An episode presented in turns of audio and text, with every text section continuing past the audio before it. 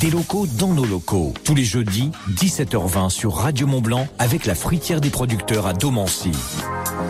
Et on va saluer Philippe. Bonsoir Philippe. Alors attendez, je vous ai pas trop entendu. Bonsoir Philippe. Bonsoir. Alors Philippe, vous représentez Délice d'Alpage. Alors c'est entre Léger et Morzine, la dernière conserverie artisanale en montagne, c'est ça? C'est triste quand même la dernière. Oui, effectivement, c'est triste, euh, sachant qu'il y a encore 20 ans, on avait à peu près plus de 200 euh, conserveries artisanales un petit peu partout en zone de montagne, qui permettaient de valoriser les produits des agriculteurs locaux. Mais que s'est-il passé? Bon, écoutez, je pense qu'il y a 20-30 ans, on a eu un développement de l'agroalimentaire très fort. Il fallait produire euh, beaucoup euh, pas cher. Et donc, du coup, euh, ces habitudes de, mise en conserve qu'avaient nos grands-mères et que la plupart des personnes avaient, a un peu disparu. Peut-être aussi par manque de temps. Eh oui, alors, en tout cas, Philippe, avec Délice d'Alpage, vous proposez un savoir-faire artisanal, aussi bien dans la recette que dans le geste. Tout à fait. Aujourd'hui, c'est vraiment euh, trois composantes euh, qui caractérisent les délices alpages.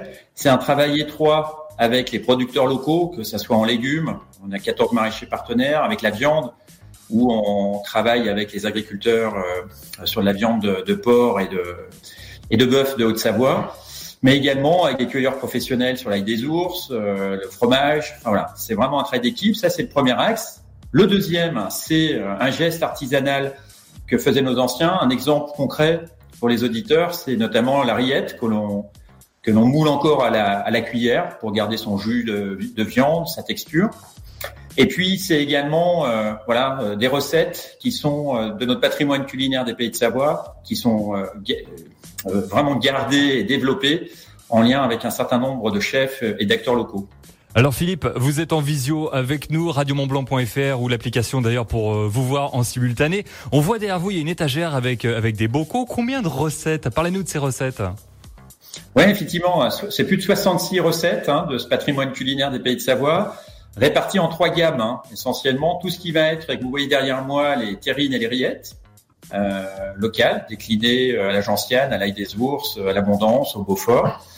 Une deuxième famille de recettes qui va plutôt être tournée sur les soupes et les veloutés. Enfin, les veloutés d'ortie, de soupe de potiron châtaigne, par exemple, la courgette Beaufort. Enfin voilà, des recettes, euh, là encore une fois, qui font partie de notre patrimoine. Et puis, tout ce qui va être plat cuisiné, euh, que vous voyez un petit peu en dessous et qui euh, sont notamment les potées savoyardes, les, les dios au vin blanc, à la tomate, les dios sur le gratin de creuset au sarrasin, par exemple. Et puis, le farcement ou le farçon, selon, euh, selon euh, l'usage euh, au Savoyard. Bah là, en plus, c'est de saison le farcement.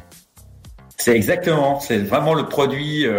voilà, pour nous, c'est vraiment le produit un peu phare dans le sens où voilà, on met beaucoup de, de, de, temps à le réaliser, on, on, en prend soin, on va chemiser par exemple le produit, le lard sur notre bocal. Euh, voilà, j'en ai un là. Hein. Ah, montrez-le à la caméra. Voilà, le farcement. Mmh. Impeccable. Voilà.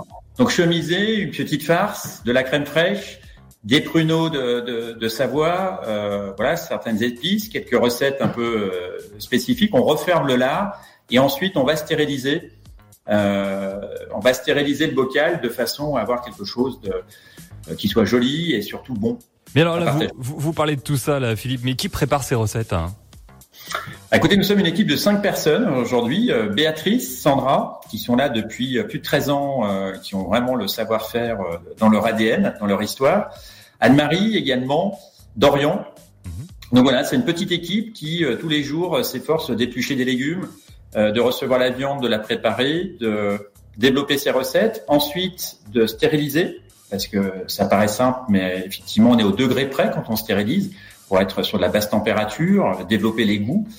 Voilà. Pour, pour un exemple, le farcement aujourd'hui, c'est 4 heures de préparation pour un farcement et c'est 3 euh, heures de stérilisation, euh, basse température de façon